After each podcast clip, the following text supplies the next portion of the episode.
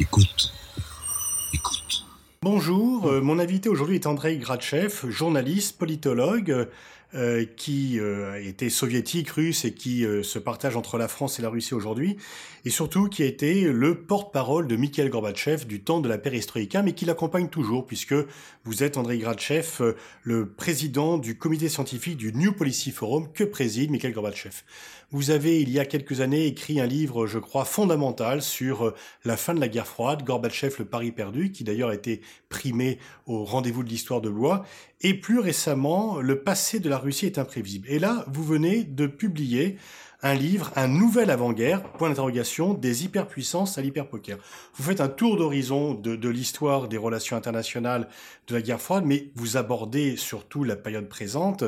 en voyant un peu pourquoi ça n'a pas marché, pourquoi les espoirs de sortie de la guerre froide n'ont pas réussi? Selon vous, la fin de la guerre froide, ce n'est pas la chute du mur de Berlin, ce n'est pas le retrait euh, soviétique d'Afghanistan, c'est le sommet de Reykjavik entre Mikhail Gorbatchev et Ronald Reagan, où euh, on a été à quelques encablures de conclure un accord sur le désarmement général et complet, ce qui paraît incroyable aujourd'hui. Oui, euh, je vais vous dire pourquoi. Puisque même si ce sommet de Reykjavik, euh, euh, finalement, n'a pas produit bon, à sa, conclusion au bout de, de, de deux jours de, discussions intenses entre Gorbatchev et Reagan, des accords historiques, en même temps, on peut le considérer comme une percée considérable euh, pour, une, pour quelques raisons. D'abord parce que, en effet, les deux dirigeants de deux superpuissances, pratiquement qui géraient euh, à eux deux, je dirais les 90% des conflits mondiaux, puisque le monde de l'époque de la guerre froide était pratiquement se trouvait sous le contrôle de, de ces deux euh, grands gendarmes, euh, s'était rapproché très, très près euh, de l'accord sur la quasi-élimination euh, de leur potentiel nucléaire. Avec euh, Gorbatchev qui est venu tout simplement pour briser le cercle vicieux des soupçons réciproques et des négociations interminables des détails des, euh, des réductions des, des, armements et de leur contrôle, avec des propositions qui euh, euh, intégraient largement le point de vue des Américains, mais de cette façon euh, allaient briser surtout la méfiance des Américains, les soupçons de ce que derrière les propositions soviétiques, finalement, se trouvait une sorte de double fond et une tentative de trouver une ruse quelconque qui allait finalement leur assurer une, euh, une avantage stratégique. Euh, finalement, euh, le sommet de Reykjavik s'est brisé sur un seul mot, le mot laboratoire, puisque tout en étant d'accord sur les 80%, je dirais, de, du programme de désarmement nucléaire auquel sont aboutis les deux dirigeants, euh, cet accord n'a pas été euh, euh, signé parce que Reagan n'a pas voulu sacrifier son programme extrêmement hypothétique, la guerre des étoiles, le SDI, Strategic Defense Initiative, le programme de la construction de boucliers antimissiles, dont l'objectif était de procurer pour les, États-Unis un un bouclier dans l'espace qui allait les protéger, euh, d'une façon supplémentaire par rapport euh, au, au, traité de l'ABM euh, antimissile euh, signé par Brezhnev et Nixon en 1972. Laboratoire, c'était euh, le terme sur lequel insistait Gorbatchev, qui voulait à ce que le programme euh, des Américains s'arrête sur la Terre sans aller dans l'espace. Reagan n'a pas voulu euh, euh, sacrifier euh, son programme, même pour les avantages stratégiques accordés par les propositions Gorbatchev, et donc les deux s'étaient séparés sans rien signer, même si quelques mois plus tard, le paquet des, accords de, désarmement nucléaire a été ouvert et un après l'autre, les accords séparés, d'abord sur les missiles de moyens portés, a été signé en 87, et ainsi de suite. Mais pourquoi je dis que c'était capital? Pourquoi vous avez raison à dire que pour les deux, probablement la guerre froide s'est terminée à Reykjavik, puisque comme le, voilà, nous rappelle le, le statut de l'UNESCO, les guerres commencent dans la tête des gens. Et c'est, paraît-il, dans la tête des deux dirigeants que la guerre, la guerre vieille de, de, de 50 ans pratiquement, s'est terminée puisqu'ils s'étaient sortis de cette rencontre convaincus qu'ils étaient capables, et les deux, des deux côtés, sincèrement orientés à établir un nouvel équilibre, équilibre basé sur la confiance et sur la coopération. Cet accord, enfin ce, sommet a eu lieu en octobre 86. Gorbatchev était au pouvoir depuis un an et demi à peu près, euh, et il y avait encore des doutes sur sa capacité à vraiment réformer l'Union soviétique et à rentrer dans la détente. Alors, ce qui paraît quand même euh, vraiment tout à fait marquant, extraordinaire, c'est que euh, on est passé à quelques doigts d'un accord de désarmement nucléaire et on ne l'a pas conclu parce que Reagan voulait protéger un programme d'armement destiné à protéger les armes nucléaires. Donc c'est une sorte de paradoxe, et pour préserver ce programme de guerre des étoiles destiné à contrer la menace nucléaire, Ryan n'a pas été jusqu'au bout de la proposition de Gorbatchev d'aller vers le désarmement nucléaire général et complet. Oui, il y a un autre aspect qui est parfois euh, sous-estimé ou peut-être méconnu dans cette, euh, je dirais, dans ce jeu qui a commencé euh, peu près comme, comme le jeu de deux, puisque derrière le programme américain, il y avait déjà, euh, je dirais, le deuxième fond, c'est-à-dire euh, un bon nombre des experts américains eux-mêmes étaient conscients de ce que, de toute façon, à cette époque-là, ce programme n'était pas réalisable. Et donc son objectif essentiel était d'entraîner l'Union soviétique derrière les Américains dans une nouvelle ronde de, la course aux armements qui devrait être extrêmement coûteuse et peut-être désastreuse, probablement désastreuse pour l'économie soviétique, évidemment beaucoup moins euh, performante que l'économie américaine. Donc l'objectif des Américains euh, restait finalement le même, trouver une parade, un moyen de se, procurer d'une sorte de, l'avantage stratégique sur l'Union soviétique avec l'objectif de le mettre sur le genou, de, le forcer à une sorte de reddition dans la compétition stratégique. Et alors vous expliquez aussi par la suite que euh, ce programme qui a, eu, qui a été stoppé parce qu'il n'était pas techniquement réalisable est réapparu sous le titre de défense antimissile et que c'est notamment à cause de ce déploiement de défense antimissile dans les années 90 que euh, la Russie par la suite s'est crispée et que la détente possible, la coopération entre Moscou et Washington s'est en grande partie non réalisée du fait de ce déploiement d'un système de défense antimissile. Oui, c'est un grand paradoxe de ce programme qui n'a jamais été réalisé de toute façon jusque maintenant. On ne sait même pas si elle est réalisable du tout, mais de toute façon, on voit bien que la signification euh, politique et même psychologique de ce programme est devenue un empêchement majeur pour la deuxième fois, cette fois avec une nouvelle génération de dirigeants. Voilà, point de, de, Gorbatchev et Reagan. Par contre, euh, à l'époque de, Clinton, ensuite suivi par euh, par euh, Bush et fils et Obama, on a vu réapparaître comme une sorte de serpent de mer cette idée de bouclier antimissile. Bush Jr. l'a ressorti euh, quelques mois après euh, le choc du 11 septembre. en, échange, quasiment en quelque sorte, d'une façon, je dirais, paradoxale, à, la main tendue par Poutine au lendemain de cette, cette attaque, lorsque Poutine a, cru, paraît-il sincèrement, à la possibilité pour les Américains et les, Russes bon, conclure une sorte d'une nouvelle alliance dans, la, dans le combat contre le, nouveau, le, nouvel ennemi, le, terrorisme. La réaction des Américains était d'annoncer la sortie unilatérale des États-Unis du traité de l'Abième, vieux de, 1972. Exactement. Ce qui, pour les Russes,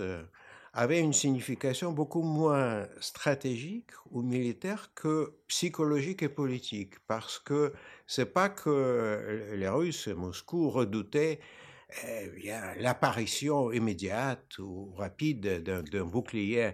euh, américain dans, l'espace qui briserait euh, enfin, la parité stratégique nucléaire sur laquelle était basée toute la stabilité de, de l'époque de la guerre froide. Non, le sens de cette décision américaine était d'annoncer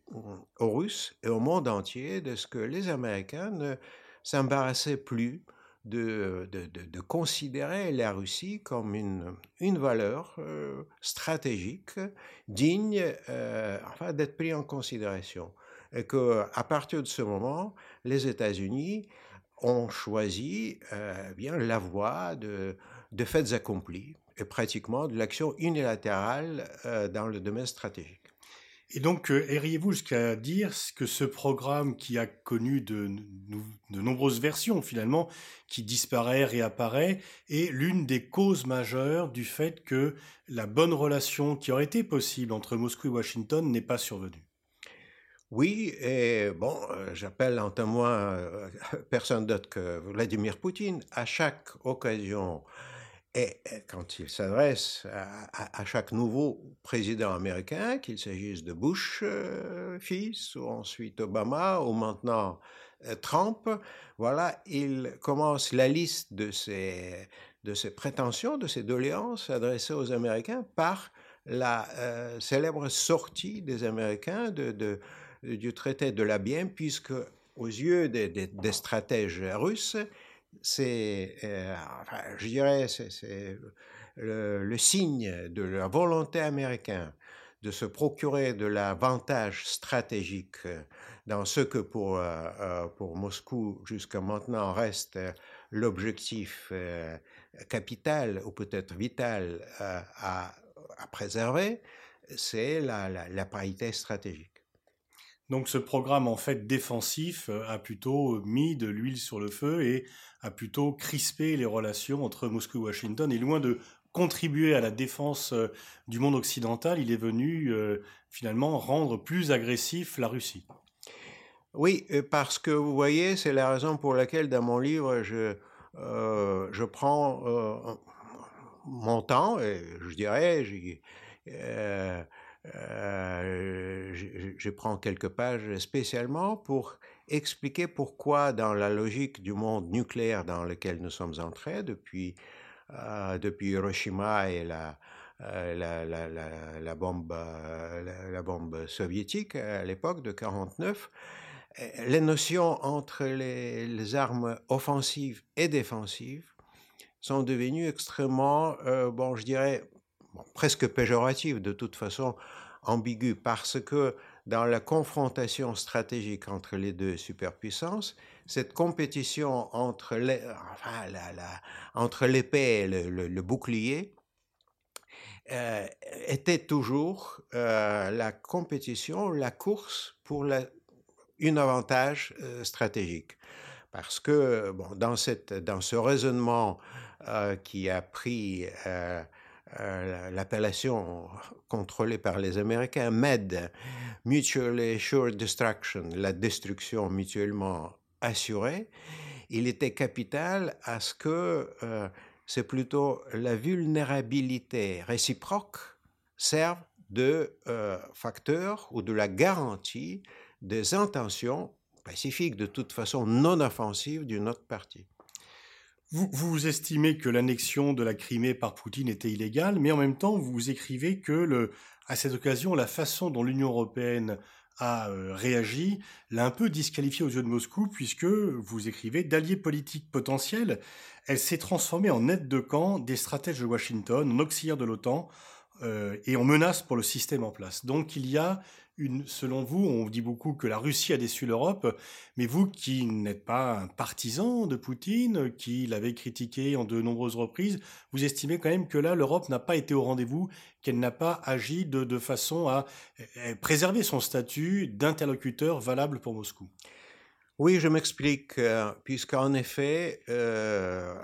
tout épisode de, l'annexion de la Crimée par Poutine, tout comme euh, l'ensemble des autres aspects de la crise ukrainienne, eh bien, il faut revenir en arrière pour voir les racines, les origines de cette crise, et il est largement associé à la tentative de Poutine de construire, face à la non-volonté affichée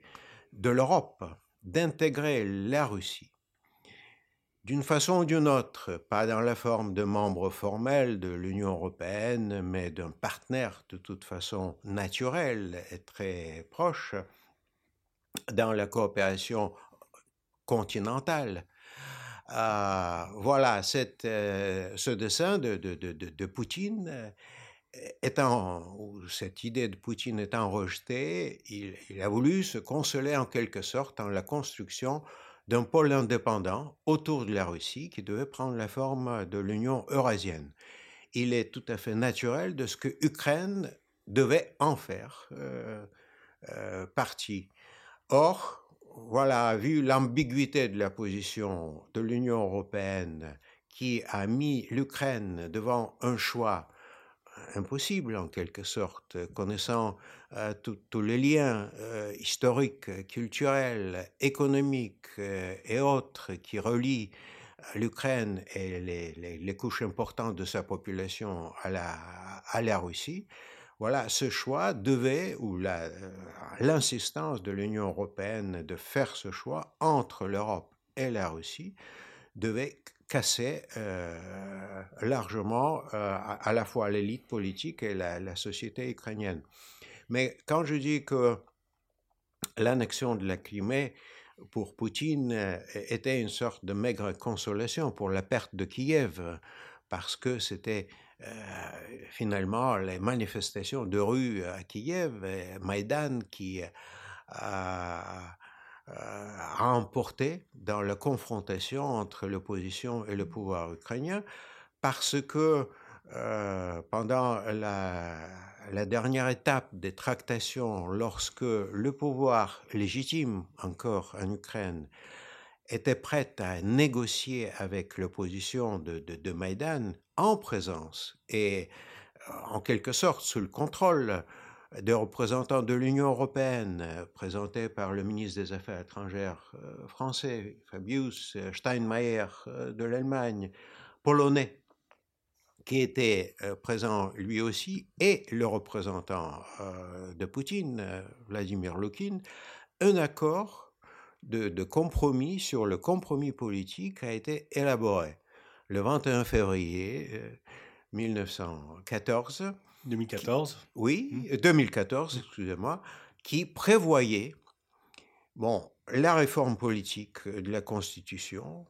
les élections anticipées qui, euh, comme ça a été évident pour tout le monde, devaient évacuer euh, le président de l'époque, Yanukovych, l'élargissement des pouvoirs du Parlement, donc la transition euh, soft, en quelque sorte, politique, eh bien, de régimes qui étaient contestés par une partie importante de, de, de, de la population, mais aussi bon, une sorte de compromis euh, politique qui serait euh, assuré par les garants à la fois européens et russes. Or, il faut dire que malgré le fait que cet accord a été conclu, a été signé par le président ukrainien de l'époque et les représentants de, de Maïdan, quelques heures plus tard, euh, au moment où euh, les représentants européens étaient déjà partis, croyant que les choses étaient faites, cet accord a été déchiré par euh, la fraction radicale, extrémiste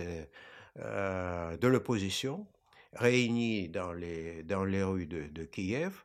bon, une action ou une décision prise et annoncée publiquement largement sous, euh, sous la pression des conseillers américains qui, qui était présent sur place, oui, notamment avec la, sous-secrétaire hum. d'État des, États-Unis, Victoria Nuland, qui a prononcé à l'époque sa, célèbre phrase, phrase Fuck the Europe, voilà, que l'Europe se fait, hum. aille se foutre. Et donc, c'était en ce moment que les Russes ont dû interpréter cette situation comme la rupture de leur tractation, à la fois avec l'Europe et les, Occidentaux, et la disparition de l'Europe comme partenaire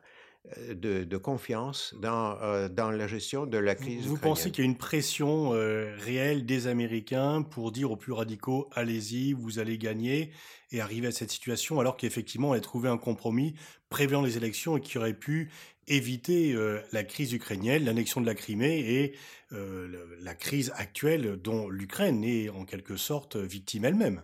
C'est pas que moi qui, le crois, c'est personne d'autre que Barack Obama qui a dit que Poutine et la direction russe, par sa, son annexion de la Crimée, a fait preuve d'une manifestation extrêmement nerveuse face à notre tentative, notre, c'est-à-dire américaine, tentative d'accompagner la transition démocratique euh, en mmh Ukraine. Mmh Et donc, euh, moi, je suis convaincu que si euh, les Européens, la Troïka européenne présente sur place, avait été suffisamment insistante et aurait fait preuve de la détermination de faire respecter cet accord, de la transition politique et de compromis politique en Ukraine, je suis convaincu que la Crimée serait restée ukrainienne. Et du coup, l'Europe a perdu de sa pertinence aux yeux de Moscou parce que elle apparaît comme très suiviste à l'égard des Américains et non plus comme un interlocuteur à part. Oui, à partir de cela, je dirais à partir même de cette, de cette nuit, la crise ukrainienne, euh, aux yeux des, dans la tête des, dirigeants russes, est passée de, de, la catégorie des crises russes et ukrainiennes ou euh, de l'éventuelle euh, pomme de discorde, mais peut-être pomme de compromis, si, vous permettez l'expression, entre la, Russie et, l'Europe, pour devenir un sujet de plus de litige, de confrontation entre les Russes et les Américains. Donc, un net retour à la logique de la guerre froide. Et vous estimez d'ailleurs que la, cette logique s'est réinstallée, que l'horloge des American Scientists qui montre le, temps euh, qui nous prépare, enfin qui nous sépare d'une éventuelle guerre nucléaire s'est raccourci. Vous avez une conclusion qui est à la fois très poétique et, très pessimiste. Et est-ce que vous pensez qu'un affrontement entre Moscou et Washington peut de nouveau survenir? Il n'y en a pas eu de façon directe au cours de la guerre froide. Est-ce que vous pensez qu'on pourrait en avoir un aujourd'hui? Je ne redoute pas tellement euh, la confrontation directe entre les, Russes et les Américains, malgré bon, euh, tous les, hasards qui peuvent les pousser, à, je dirais, à, se marcher réciproquement sur, euh, sur les pieds. Peut-être pas en, Europe, j'espère, même si c'est vrai que les, les, intentions déclarées par les Américains de commencer la, euh, à fournir les armes euh, dites létales euh, aux Ukrainiens peuvent provoquer une sorte de l'engrenage qui pourrait provoquer une escalade extrêmement dangereuse. Déjà avec la série de manœuvres militaires des deux côtés de, de la nouvelle frontière, du nouveau rideau de fer en quelque sorte qui se réinstalle sous nos yeux à la frontière ukraino-russe, on voit ce danger. Mais je redoute beaucoup plus euh, le fait de ce que dans ce monde nouveau dans lequel nous sommes entrés depuis la fin de, la guerre froide,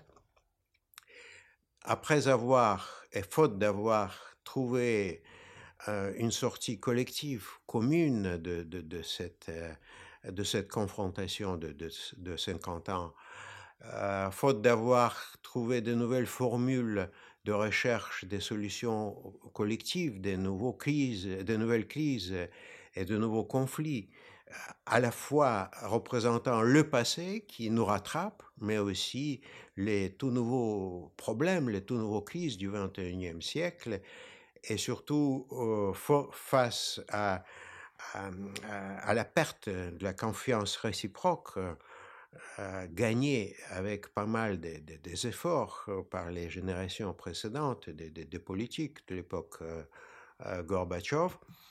on n'est pas à l'abri des accidents. Des accidents qu'on a connus à travers l'histoire. Un des, bon, un des précédents, malheureusement, eh bien, c'est un, précédent du début de la Première Guerre mondiale.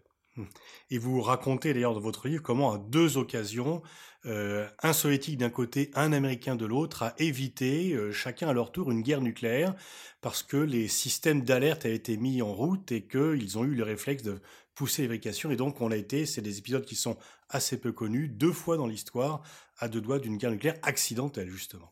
André Gatchev, merci. Je, rappelle et je recommande vraiment très vivement la lecture de votre livre, Un nouvel avant-guerre aux éditions Alma, Alma éditeur. Euh, merci pour cet entretien. Merci à vous.